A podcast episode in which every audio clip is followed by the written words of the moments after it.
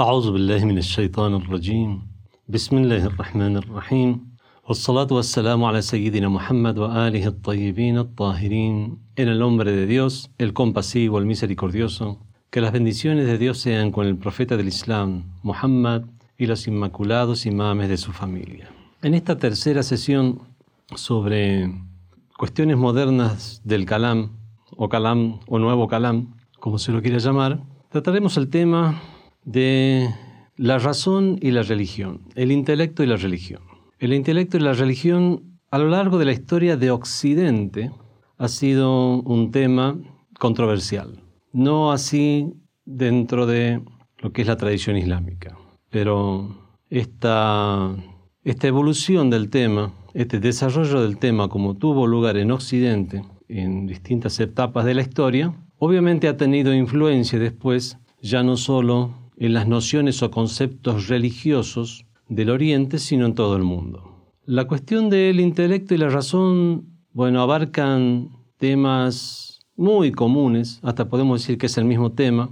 temas muy comunes a títulos, a otros títulos similares como la revelación y la razón, la transmisión religiosa y las inferencias racionales, el intelecto y la fe, la razón y la ley divina, bueno, son todos temas con pequeñas, con pequeñas diferencias, llegan a ser temas donde se tratan, se tratan argumentos similares que al fin y al cabo vuelven a la relación que existe entre la razón y la religión, ciencia y religión. Y son todos temas que ya fueron abordados dentro de lo que es la ciencia del kalam en el, en el Islam. Es más, podemos decir que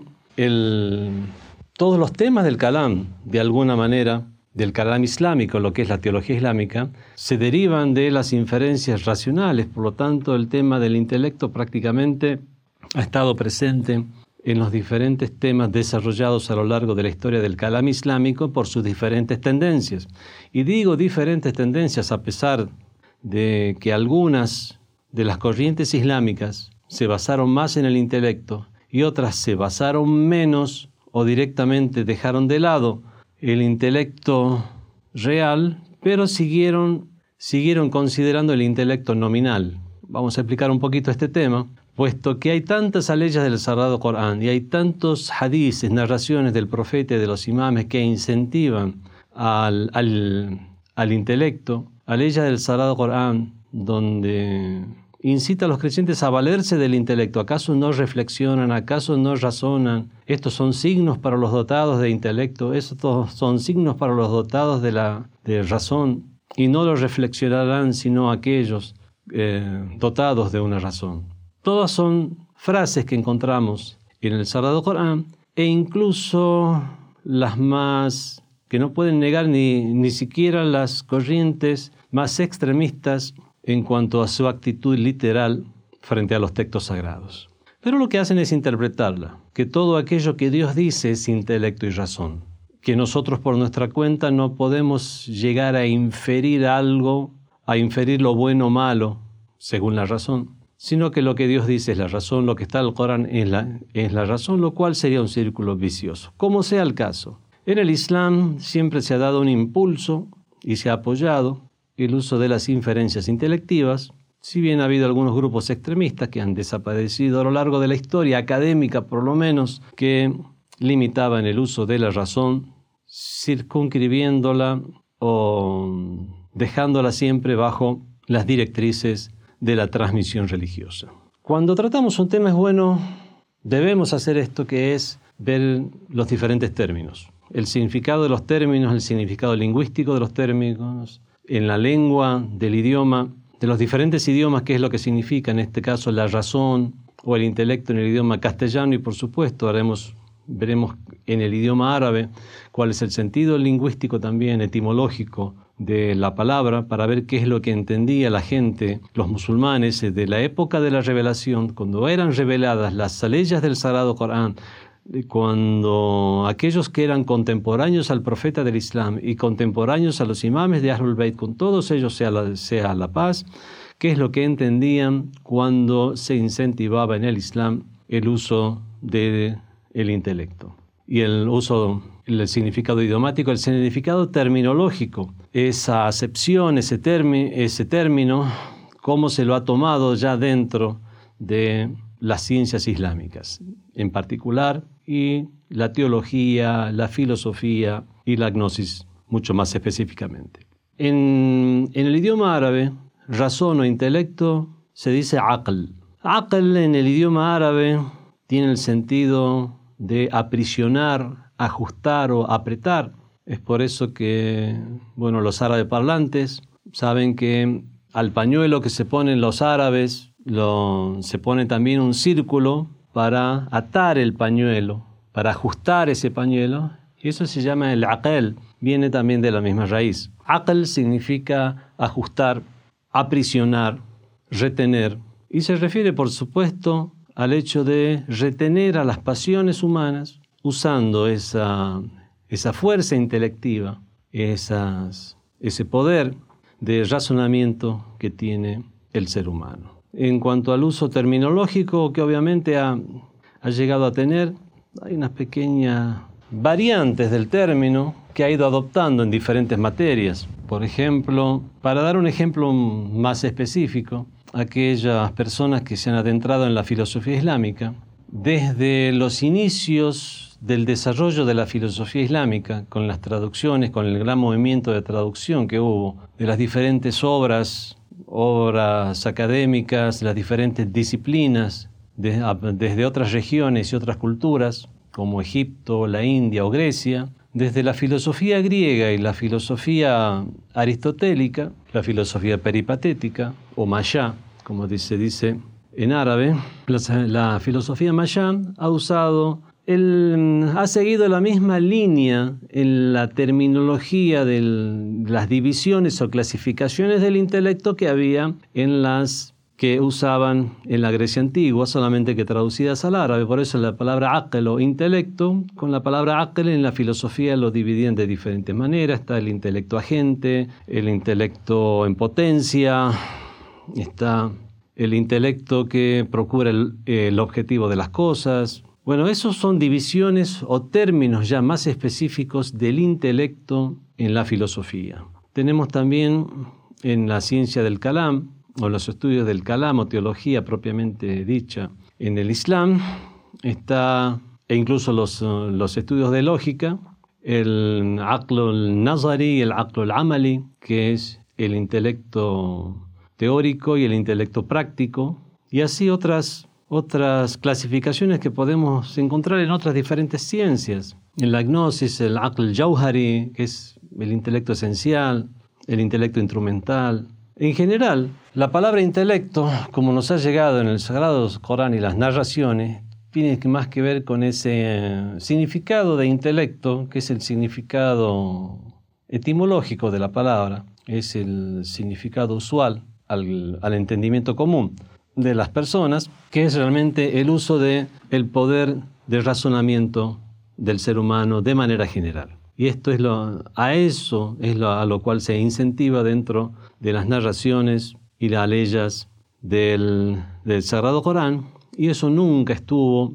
dentro de lo que es la religión islámica en contraposición a la religión, sino que todo lo contrario, siguiendo la misma línea de apoyo que dio la religión siempre al saber, es que se lo ha fomentado. Por eso dije que están muy conectados este tema con otros temas como el intelecto y la religión, el conocimiento y la religión. El Islam siempre dio apoyo al conocimiento. Dijo el profeta del Islam, buscad el conocimiento aunque sea en la China. Bueno, la primera ley del Sagrado Corán que fue revelada fue lee, lee en el nombre de tu Señor que todo lo creó. Y así, las diferentes formas en que se incentivaba a leer, a escribir y a buscar el conocimiento en el Islam, eso sumado a todas las aleyas o versículos del Sagrado Corán que ya he mencionado que invitan a la reflexión al ser humano reflexionar tanto en el mundo exterior, el mundo del horizonte, de los horizontes como es llamado por el Sagrado Corán, como el mundo interior, que ya sería,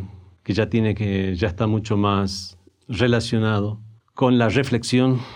y las inferencias intelectuales. En este tema que se trata en el Kalam Yadid, en el nuevo Kalam o en las nuevas cuestiones de la ciencia del Kalam, es ese intelecto, el tema que se trata al, tratar el tema del intelecto y la religión, es ese mismo intelecto que sirve como argumento, que nos da, que nos da los argumentos para poder emitir un juicio de valor sobre eh, las diferentes cuestiones, nociones de la religión, para llegar a un grado de certeza sobre las mismas. Bueno, desde que el intelecto, estamos viendo cuál es la religión que tiene, cuál es la, relación que tiene con la religión, es que vamos a ver un, que un poco estos términos religión, revelación, fe, y estos términos cuáles son los alcances que tienen. Cuando decimos religión en idioma árabe din, estamos hablando toda esa serie de nociones que de parte de Dios Todopoderoso fueron reveladas en, la forma de wahi o revelación, inspiración a los, a los profetas con el propósito de guiar a la humanidad. Bueno, en general. Esto es el propósito de la religión. La revelación es una conexión con el mundo del más allá, que se establece con el mundo del más allá, y por lo tanto son nociones que en la forma de orientaciones son transmitidas a los seres humanos para su guía para que reconozcan el objetivo y la forma de llegar a ese objetivo. Bueno, como ya dije, a pesar de todo el apoyo que la religión islámica, el Sagrado Corán y las narraciones brindan al, uso del intelecto en el Islam, lo que sí ha llegado a haber diferencias es en qué es lo que significa este intelecto dentro del Islam o cuáles son los alcances de ese intelecto dentro del Islam. Hay algunas corrientes que le han dado, le han dado menos valor al intelecto en la inferencia de las nociones religiosas. Hay otros que sin darse cuenta lo han anulado al dejarlo, al dejar que siempre todo aquello que disponga la tradición religiosa o, lo transmitido religiosamente sea lo que defina qué es lo que es razonable o no. Así que si bien mantuvieron el término, anularon su uso, el uso del intelecto o su utilización. Generalmente aquellos que invalidaron el uso del intelecto, como Ahlul Hadith, la gente del Hadith, los Ahlul Hadith fueron, podemos decir, una de las primeras corrientes que oficialmente adoptó, adoptó una norma y una postura a seguir, siendo avalada por los los gobernantes o de, de aquellos que se, que se hicieron con el poder en el mundo islámico, califas u otros. Pero a causa de dejar de lado las inferencias intelectuales y por la gran contradicción que había en sus métodos, que era el, método de la transmisión y la transmisión a través del hadith, incluso dejando de lado el Sarad Corán, al considerar que era muy difícil llegar a acceder a, los, a las nociones del Sagrado Corán, por lo tanto basaban prácticamente toda su teología, jurisprudencia y orientaciones para la sociedad en lo que es, en lo que es el hadith, y es por eso que fueron llamados la gente del, del, hadith. Bueno, irónicamente, fue precisamente estos gobiernos que terminaron apoyando a estas corrientes las que habían prohibido la escritura del hadith por un periodo de prácticamente 100 años después de el fallecimiento del profeta del Islam, la bendición y la pasión con él y su descendencia, y después de haber sido liberada la escritura del Hadith y comenzado a compilarse las diferentes obras respecto al Hadith, primeramente sin, sin criterios rigurosos, hasta que en una primera etapa, en una segunda etapa, hasta que por fin en una tercera etapa comenzaron a implementarse criterios ya de estudios del hadith, cuando ya se compilaron lo que es en el mundo sunni se conoce como los sehah. Hasta llegar a eso, primero hubo una especie de caos en cuanto a los hadiths y fue en medio de ese caos que se extrajeron muchas nociones de, de carácter antropomorfista, como que Dios tiene un cuerpo, como que y ese tipo de cuestiones con las cuales se hicieron conocidos los Ahlul Hadith y fue precisamente por esa caótica manera de extraer las nociones de compilaciones de hadices sin clasificar es que finalmente se vieron desacreditados y dieron lugar a que surjan otras corrientes más serias ya mucho más académicas, como los mu'tazilitas o los ash'aritas, siendo la corriente de los ash'aritas la predominante en el mundo de los sunnis. Estas corrientes de Ahlul Hadith, que limitaron tanto el uso del intelecto, finalmente se perdieron en la historia. Lamentablemente fueron reflotadas, primero ocasionalmente, por una persona llamada Ben Taimía, muy literalista, y con ese literalismo también es que, es que cayó en muchos desvíos, y así también pasó la historia tristemente célebre como una persona que sembró fitna o discordia en medio de los musulmanes, siendo los mismos sabios sunnis los que se encargaron de denunciarlo en su momento.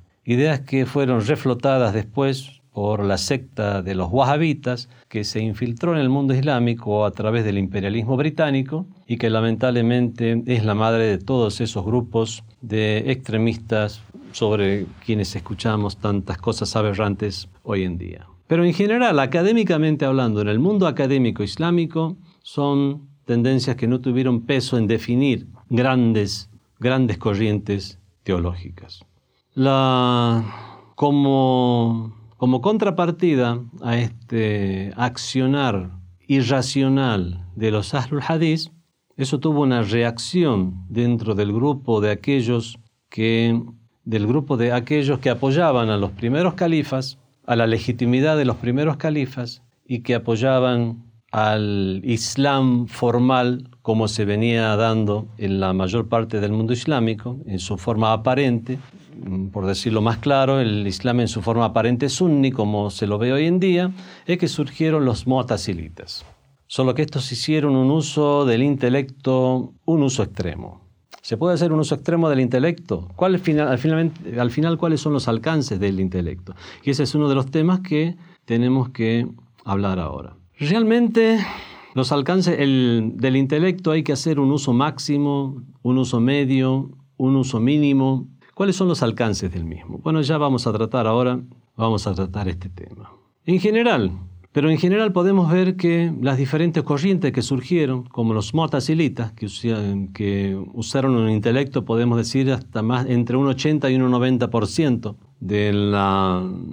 en la elaboración de sus nociones. Luego están los ayaritas, que usaron entre un 40 y tantos hasta casi 50% en la elaboración de sus nociones, de las nociones teológicas. Están los, después los maturidíes, los seguidores de Tahawi también, que son corrientes que surgieron para, para llegar a, depurar todas las extravagancias de los Ahlul Hadith que habían desaparecido y para no caer en los extremismos que estaban viendo, en los extremismos que estaban viendo en la corriente de los Motazilitas. Y de estas otras corrientes más, como los Ismaelitas, Zaidíes, etc., que dentro de su teología hacían también gran uso del intelecto, sobre todo los ismaelitas, pero al,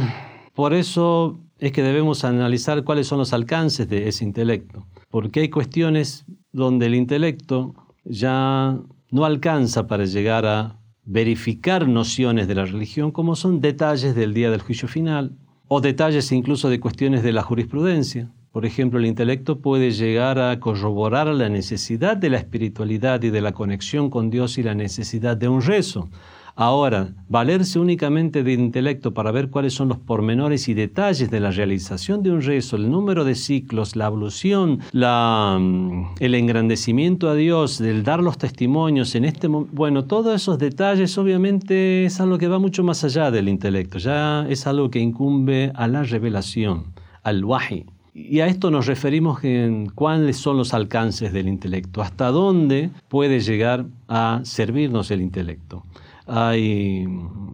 algunas corrientes, como la de los ismaelitas, que precisamente se volvieron bateníes en el sentido de buscar un sentido esotérico a las cuestiones porque le daban a su intelecto el aval para llegar a reinterpretar muchas cuestiones relacionadas incluso a la jurisprudencia islámica para darle un sentido que no siempre era igual al que encontrábamos en las narraciones, ni siquiera similar al que encontramos en las narraciones y en el libro sagrado, que es el Sagrado Corán. Bueno, pero ningún... Vemos que En ninguna de estas corrientes se anuló el, el, rol o papel que desempeña el intelecto, cosa que no sucedió en, en el cristianismo, en muchas corrientes, sobre todo en el catolicismo medieval. En el catolicismo medieval vemos que realmente hubo una contraposición entre ciencia y fe y entre razón y fe. Y eso es lo que dio lugar a este tema en el occidente para que fuera desarrollado con matices propios de las contradicciones que se dieron en el mundo occidental y que después llegaron a influir en, en el mundo islámico por parte de intelectuales más conocedores del occidente que de las culturas del oriente, a pesar de ser musulmanes, que tomaron como noción que, como una noción absoluta, que en general la religión se contrapone a la ciencia y, se contrapone, y que la fe no, no está de la mano de las inferencias racionales, cosa que es algo que en el Islam nunca, nunca tuvo lugar. No hace falta que mencione todos los sucesos de la época medieval que tuvieron lugar en, en Europa, donde se combatió la ciencia y se combatieron las diferentes ideas de una manera bastante extrema. Fue precisamente por esos sucesos que después como reacción a los mismos, más que nada en el Renacimiento, es que encontramos que diferentes filósofos, diferentes formadores de opinión, en sus ideologías, en sus filosofías, ya emitieron juicios donde se presentaba al intelecto, a la, razón, a la ciencia, como contrarios al fenómeno religioso. Si bien los primeros sabios que tocaron este tema, o sabios del occidente, en medio de esa terrible contradicción que había en el occidente en la época medieval, no eran ateos ni nada por el estilo, todo lo contrario, quisieron usar sus filosofías y sus nociones acerca del mundo para tratar de congeniar entre las ideas religiosas y la ciencia. Eso es lo que pasó con Descartes, eso es lo que pasó con Leibniz, eso es lo que pasó con muchos otros autores de ese entonces, e incluso con otros posteriores, incluido Emmanuel Kant, que si bien sembró las bases del materialismo y positivismo de hoy, mm, positivismo materialista y ateo, él mismo no era un ateo ni cerca. Filósofos ya escolásticos como, como Alberto Magno, como Tomás de Aquino, usaron inferencias racionales para explicar muchos aspectos de la religión y en eso podemos decir que o coincidieron o se vieron influenciados por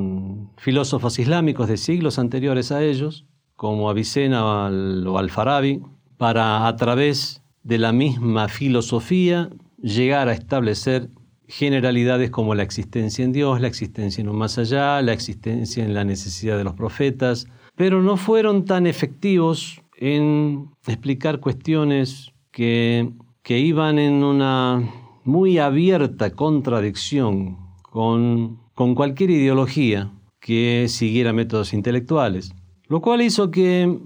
se llegaran a formarse corrientes de opinión que hoy en día son clasificadas como fideísmo, donde es la fe lo que se tiene en cuenta más que nada y que siempre que aquello que no llega a entenderse o donde llega a haber una contradicción entre fe e intelecto se da primacía a lo que diga la fe. Después, en la época del,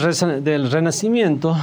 ahí llegó a haber ya tres, grandes corrientes. Eh, la, primera de las corrientes es la corriente intelectual, que la corriente intelectual más, más común en, en ese entonces no buscaban, las corrientes intelectuales más comunes no buscaban una contradicción entre ciencia y fe, sino que trataban de conciliar. Otras corrientes es que consideraban que había contradicción, llegaba a haber una contradicción y censuraban las nociones religiosas. Y había otra corriente que ya quería ser más objetiva, donde delimitaban el alcance del intelecto a veces y también llegaban a censurar algunas de las nociones religiosas. Todo esto dio pie a que comenzara a haber una gran crítica en estas nuevas ideologías que estaban surgiendo, filosofías, literatura,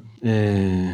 movimientos filosóficos, movimientos literarios, poéticos, y es allí donde surgieron ya filósofos, sino ateos agnósticos, David Hume y otros que llegaron a, así como, así como llegaron a dar impulso a un nuevo tipo de escepticismo dentro de la filosofía, después de tantos siglos. Bueno, convengamos que en la época medieval estuvo dormido el movimiento filosófico en, Occidente, pero después de tantos siglos, desde, desde Parménides y los sofistas, donde tuvo lugar el primer gran escepticismo en, la filosofía occidental, se llegó a elaborar un segundo eh, escepticismo de la mano de Hume, y donde en ese escepticismo obviamente había un escepticismo también relacionado a las nociones religiosas. Ese escepticismo en el cual eh, se trataba de demostrar que no se puede llegar a alcanzar la realidad o ninguna noción real, porque al fin y al cabo nunca tendremos esa noción realmente, nunca alcanzará nuestra, nuestra razón o la, o la razón pura. Y es aquí donde Manuel Kant llega a hacer una diferencia entre lo que es la razón pura y la razón práctica, por querer dar, por querer llegar a anular el escepticismo de Hume, da pasos en tratar de lograr nociones que ya tengan, tengan una realidad si no en la razón real o la razón pura, por lo menos en la razón práctica. Pero en ese intento de, contrarrestar el escepticismo de Hume, lo que hizo fue avalar que es imposible alcanzar la, razón pura y, no, y, se quedó únicamente en una razón práctica que eso después, con el paso, de los, con el paso del tiempo, hizo que se creara un, positivismo materialista ateo, aunque no era su intención inicial. Dentro de esa negación de realidades, obviamente estaba la negación de las realidades religiosas. Dentro de, esa, de ese relativismo que se quiso imponer a todo tipo de nociones, incluidas las nociones religiosas, es que ya no se le daba acreditación a las mismas, sino que estaban ya eh, supeditadas a las inferencias de la razón práctica. Como sea el caso, este fue el devenir histórico, cronológico de las, del, del, tema de la relación entre la razón o intelecto y la religión en Occidente, en el cual se trató también cuáles,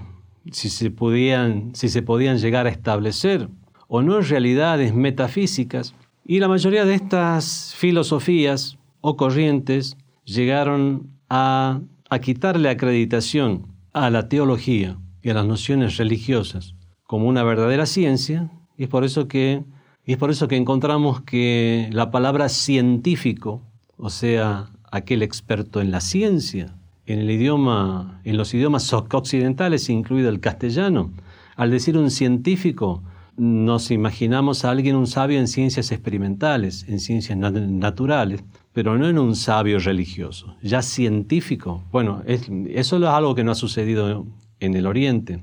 Y es por eso que cuando queremos traducir la palabra alem, alem significa sabio. Cuando hablamos un alimul fisia, un sabio en física, ahí podremos traducir al castellano como científico. Pero un alem dini, pero un sabio religioso, no lo vamos a, no lo vamos a traducir como un científico esas evoluciones que ha habido en lo que, ha habido en el occidente, en aquello que se ha llegado a considerar ciencia o no, obviamente ha afectado incluso al idioma. Y cómo no fue afectado en el idioma árabe es que vemos cómo el devenir o desarrollo del tema fue de una manera totalmente diferente. A pesar de todas estas, de estas críticas, todavía seguía existiendo un racionalismo en el sentido de utilizar la razón en el occidente, racionalismo que fue dejado de lado por un empirismo, pragmatismo, utilitarismo, cosa que no sucedió en el mundo islámico y mucho menos en lo relacionado a la religión, sino que siempre el racionalismo se ha mantenido, a veces se ha descolorido, como en la época de Ahlul Hadith, un periodo muy breve, pero en general se lo ha fomentado. Y en todo caso ha habido diferencia entre los alcances del racionalismo dentro de la religión, como vemos que fue la diferencia entre los motazilitas, que usaban un racionalismo extremo o de carácter máximo, o los asharíes, que usaban un racionalismo de carácter mínimo, o las diferentes escuelas, ya veremos en el chiismo, que es cómo es que cuáles fueron los alcances, fueron y son los alcances de las inferencias intelectuales dentro de las nociones religiosas. Por el hecho que se ha dado tanto aval al rol del intelecto en el Sagrado Corán y en las narraciones, eso, eso posibilitó que las diferentes tendencias y corrientes pusieran realmente, delimitaran de una forma muy explícita el rol y papel que jugaba o que debería jugar el intelecto en los diferentes, en los diferentes temas. Ha habido corrientes, incluso dentro del shiismo, pero ya no en teología, ya no en gnosis, ya no en filosofía, sino en jurisprudencia, donde se le ha rebajado el rol al intelecto. En jurisprudencia, así como dentro del sunnismo ha habido corrientes que han eliminado el, el valor del intelecto o restringido el valor del intelecto, haciéndolo dependiente de la tradición religiosa, como pasó con Ahlul Hadith, existió eso en, temas de kalam, en temas de teología, existió dentro del shiismo, existe dentro del shiismo una corriente que dispone a las inferencias racionales como supeditadas al libro y a la tradición, pero únicamente en el plano de la jurisprudencia, no en las inferencias racionales de,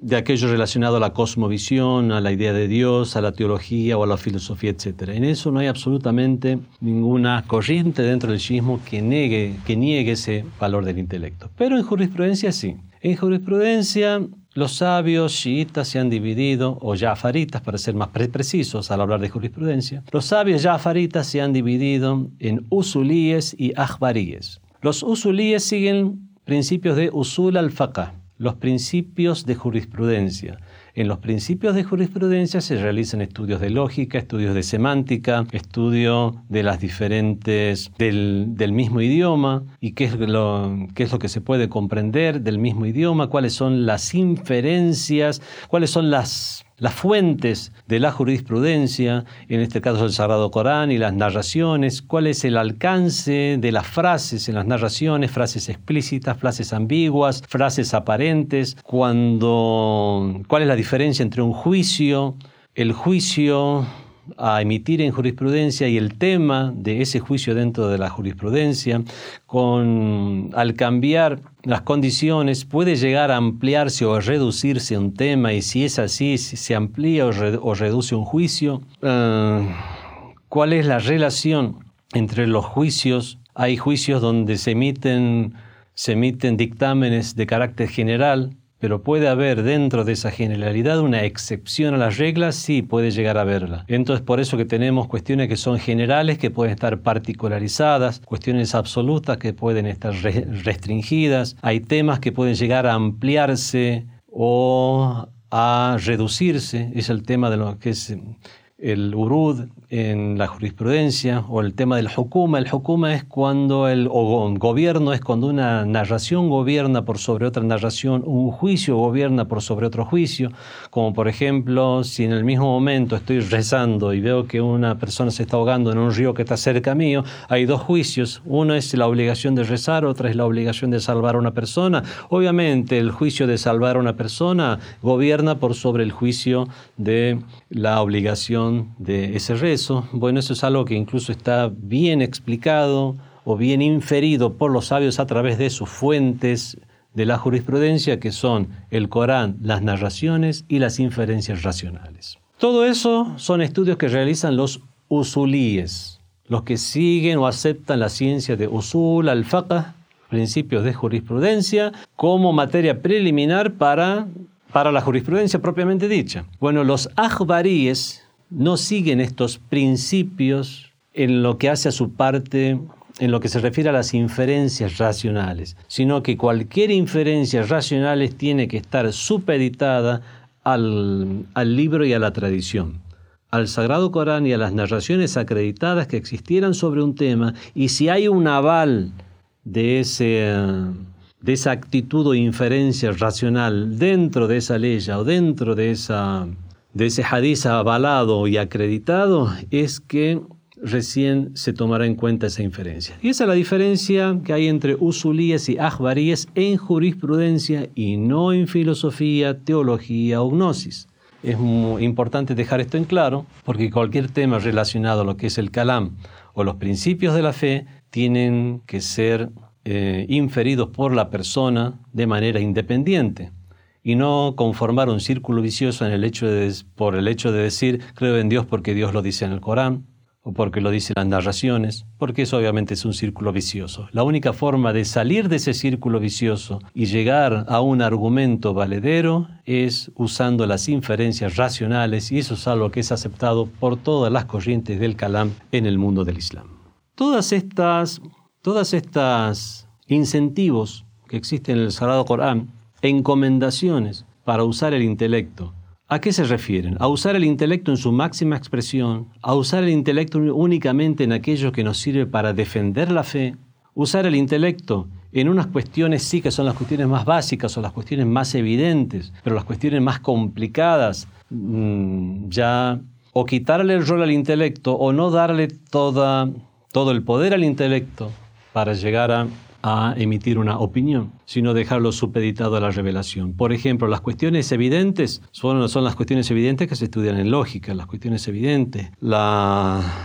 la definición del ser, el ser es lo que es, no se puede llegar a, definir el ser, porque para una definición necesitamos algo que sea mucho más claro, y no hay nada mucho más, más claro que la existencia misma, y es por eso que máximo lo que podemos llegar a hacer es a dar sinónimos de lo que es el ser. El ser es lo que es, la existencia es lo que es, y más de eso dejarlo como algo evidente que puede llegar a comprender ya cualquier persona dotada de razón, o hablar de su de su, de su antípodas. El ser es diferente a la nada y la nada es lo que no es. Vemos son cuestiones que,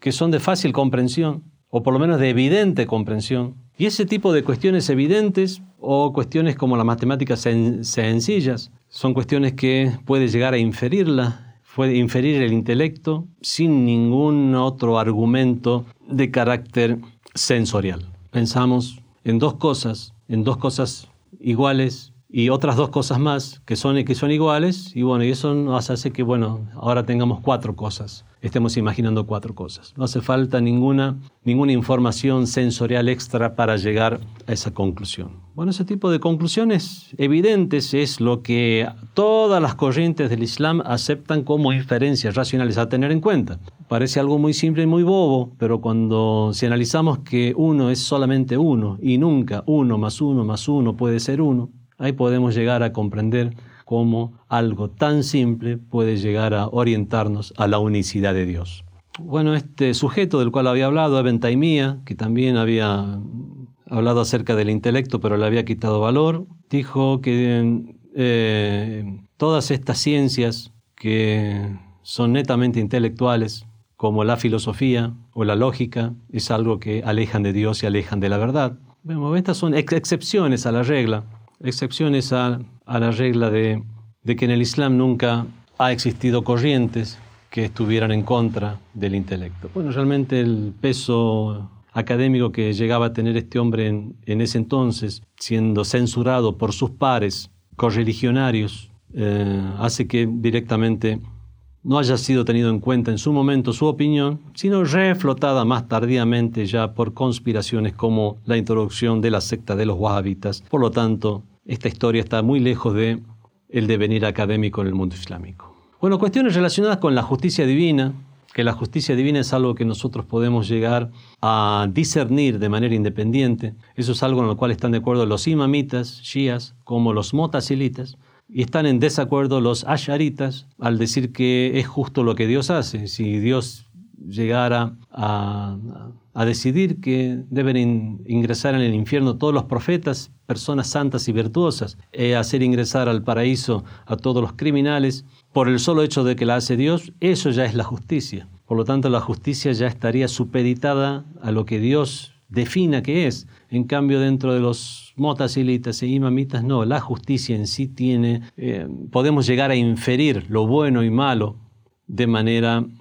con nuestras inferencias racionales. Temas como este obviamente se han dado en el mundo del Islam. Los, bueno, ya no tenemos mucho tiempo, los expertos en Kalam Shia, entre estas dos posturas del uso de las inferencias racionales, que son la postura de uso máximo de las mismas, como realizaban los, los o el uso mínimo de la misma, como hacían los asharitas, los seguidores de Tahawi. Los seguidores de Maturidus usaron más el intelecto que los asharitas, a pesar de, ser tan similar sus posturas teológicas. Tenemos al shiismo, o a los imamitas, para ser más específico, puesto que estamos hablando de ciencia de Kalam, tomaron un punto medio. Y ahí es donde podemos llegar a definir que existe un máximo, un uso máximo de las inferencias racionales, que es que todo esté supeditado a las inferencias racionales. Incluso los detalles del, del más allá, e incluso los detalles de las normas del Islam, por lo cual estarían sujetos, sujetas incluso a una interpretación, como hicieron los ismaelíes respecto al significado del ayuno o al significado del rezo, etc. O el uso mínimo de las inferencias racionales, que es únicamente tratar de no contradecir lo, evidente, aquellas cosas que son evidentes en la lógica. Frente a estas dos posturas había muchas otras escuelas, podemos llegar a decir que los sabios del Kalam, de la Shia, o sea, los mutakallemin, imamitas, tuvieron una postura de el uso moderado de las inferencias racionales, donde obviamente en sus niveles mínimos no hay nada que contradiga a las, a las mismas. Por lo tanto, no puede llegar a, a haber contradicción entre ciencia y fe, entre intelecto y fe. Pero dejarlo supeditada esas inferencias racionales a las orientaciones de la razón cuando no haya ninguna contradicción esencial y debamos llegar a, ver nociones que son detalles de cuestiones como, como las formas de la ablución, del rezo o cuestiones ya más intrincadas y complicadas, incluso, incluso de la jurisprudencia misma, para qué hablar ya de detalles del día del juicio final. Por lo tanto, su postura es una postura moderada en el uso del intelecto o disponer que sus alcances obligatorios tienen, tienen un límite que por supuesto sobrepasan la sobrepasan aquello que nos da la certeza en las bases de la religión y en las estructuras del armado del edificio de la religión, de la estructura de la religión, y en todo caso es en los detalles donde ya únicamente es los textos religiosos y la revelación las que puede dar información sobre los mismos. Bueno, este racionalismo moderado también puede llegar a dividirse en diferentes corrientes, pero no, ya no tendremos tiempo para esto y ya son detalles que escapan al nivel de, estas charlas. Dijo el imam Muhammad al-Baqir los profetas son el intelecto externo y el intelecto es el profeta interno. Estas palabras resumen la postura islámica acerca del el intelecto, que no puede haber nunca contradicción entre intelecto y fe, entre ciencia y fe, entre razón y revelación, sino que se apuntalan una a la otra. Y cuando veamos que hay una aparente contradicción o hay que reformular esa noción religiosa, estrictamente religiosa, para ver realmente qué es lo que hemos comprendido de esa ley o de esa narración, o lo que tenemos que hacer es analizar y ver si realmente esa inferencia, esa inferencia intelectual es una inferencia de cuestiones evidentes o ya son inferencias hipotéticas por ideologías o hipótesis donde que pueden llegar a ser variables con el, con el tiempo. Pero sabemos y estamos seguros que nunca va a haber una contradicción entre intelecto y razón. Wassalamu alaikum wa rahmatullahi wa barakatuh. Fátima TV, saberes que iluminan el alma. Síguenos en youtube.com slash Fátima TV ES o en nuestro sitio web fatimatv.es.